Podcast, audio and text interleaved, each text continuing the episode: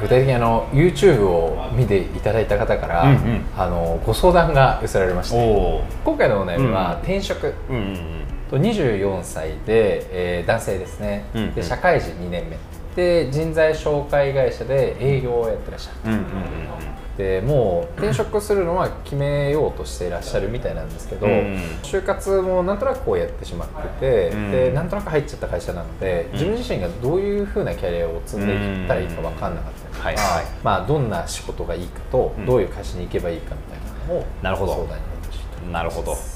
その会社で嫌なことっていうのと、うん。自分自身が本当にやりたいことを切り分けてみてくださいっていう話を今してます、うん。ネガティブな、まあ、理由だけでやっぱりやめちゃうと、やっぱ次のステップっていうところの指標が全くなくなっちゃうので、うん。うん。うん次やるならどういう仕事がしたいまではいかないにしても、うんどういうふうなことができたら、うん。どういうふうな一日が過ごせたら楽しいと思いますかみたいな、うんうんうん。そういうふうな話を今結構したりしてああそうなんだ、はい。なんかそれで具体的ななんか答えとかって返ってくるあーまあ結構うん。その子あの趣味をすごいやってる子なんですけど、まあ、趣味をやる時間うん。土日だったりとか、そういった時間はちゃんと確保しながら5年10年スパンぐらいで、うんちゃんと自分の名前で、うん。あの何かしらの仕事を頼まれるようなスキルをちゃんと身につけたい。なるほど。だ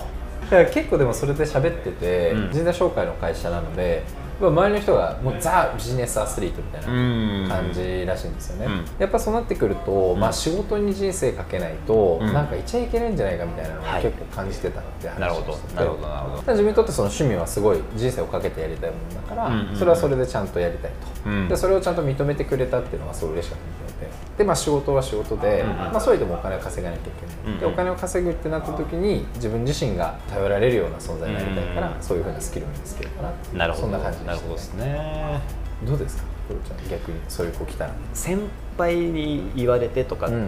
ていうケースはあまりね確かに多いのかもしれないけどもあまりおすすめはしなくて、はいはい今の話を聞いてる限り、うんえー先輩からお誘いを受けて、うん。まあ、ご入社されましたと、ね。ワンマン的な企業社長さんの下で働かれて、まあ、指揮命令系が強い、まあ、そういうトンマナが強い多分企業さんいらっしゃると。ビジネスモデル的にも人材紹介会社って人にコミットするというか、うんその人のキャリアを真剣に考える人材紹介会社もいれば数字でしか KPI っていう発想の人はい材紹介会社さんが多くて。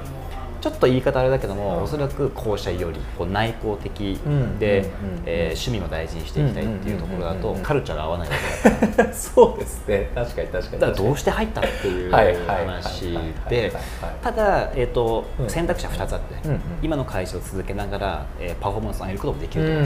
会社が紹介会社さんが、はい。えー両面タイプなのか片面なのかって分かんないですけど、うん。要は企業側の営業なのか、えーキャンディエート側の面談なのかによって変わるんだけども、はい。両方やっている、うん。一気通貫でうんうん。やっていけるんだったならば、えー自分なりの KPI を設計して、ね。うん。例えば、はい紹介決定数じゃなくて、反響だったりとか、うん。うんまあ、紹介数っていうか、面談した後のそこから紹介生まれる、はいみたいなところをご自身で設定していければ今の会社でもやっていけそうなっていう感覚はありました。なるほどです、ね、でかつ人材紹介会社って結構う個々が保険の営業みたいな確かにものなのでね。あのあんまりこうチームっていうよりかは、うん。まあ、個々人が自立をしてるっていうビジネスモデル体系なので、はい。まあ、それが実現できなくもないかな。うんうんうんうんうんうん。っていうのが1個目で。で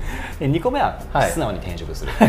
もうやめましょう、ただその時には、うん。今入ってみて何が嫌だったかっていうのをもう真相を感じたわけなので、うんうんうんそれをやっぱり棚卸しをした上で、うんうん。じゃあどういう環境であるならば自分のパフォーマンスが一番上がるかなっていう可能性が最大化するところにぜひ行っていただきたい。いやーまさにですね。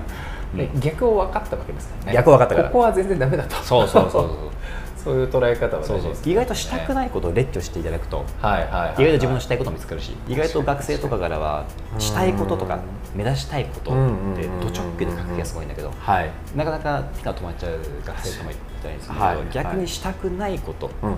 うんをやると割と明確になったりする。っていう確かにそうですね、これがあったらもう絶対にテンション下がるなとかそうそうそうそうそう。これだけは絶対にやりたくないですみたいなのありますもんね、言い方じゃあれだけども流されながら多分ねキャリアを歩んでこられて、はい。はい。ちょっとこうやっぱり立ち止まって、うん。やっぱりこれ嫌だっていうのがせっかくこう一つの材料としてはい。分かったわけなんで、うん。うん。まあ、それをぜひ次のキャリアに生かしていただきたいなっていう。確かに。でも結構逆の方も、うんあの考えることが多くて、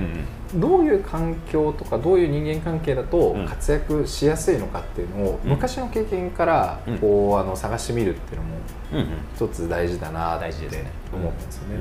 でもその方の場合だとワンマン社長で指揮命令系統がはっきりしてて、あの言われたことをちゃんとやるっていうのが、まあ、あのその会社の中での正義なわけじゃないですか。じゃじゃなくてじゃあその人はどういうふうな関係になるといいんだろうかみたいなのをこう遡っていった方がいい気がするんですよね、うんうんうん、中学校の時にどういうふうなことをすると友達が集まってきたのかとか、うんうんうん、逆にどういうことをすると褒められたのかみたいな、あモチベーショングラフとかね。あ,、はいはいはい、あとは我々がやってるようなステップストーリーチャートで書いていただけると、どういう環境で、どういうシチュエーションでとか、時に一番自分がワクワクしたのかっていうのも、でそれと抽象化したら活躍する可能性が高いので。そうそうそうそう、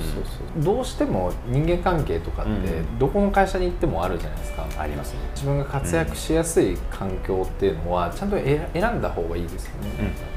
全くもって組織の個性も違うので、はい。うん、100社があったら100通りのやっぱり個性があると同じだけどもそこがバチッと当てはまるかどうか分かんないですけども、はい、その可能性をやっぱり最大化するために自分の過去はやっぱり棚卸しは絶対必要かなと思いますですよね。なんか結構僕も就活の時そうだったんですけど、うん、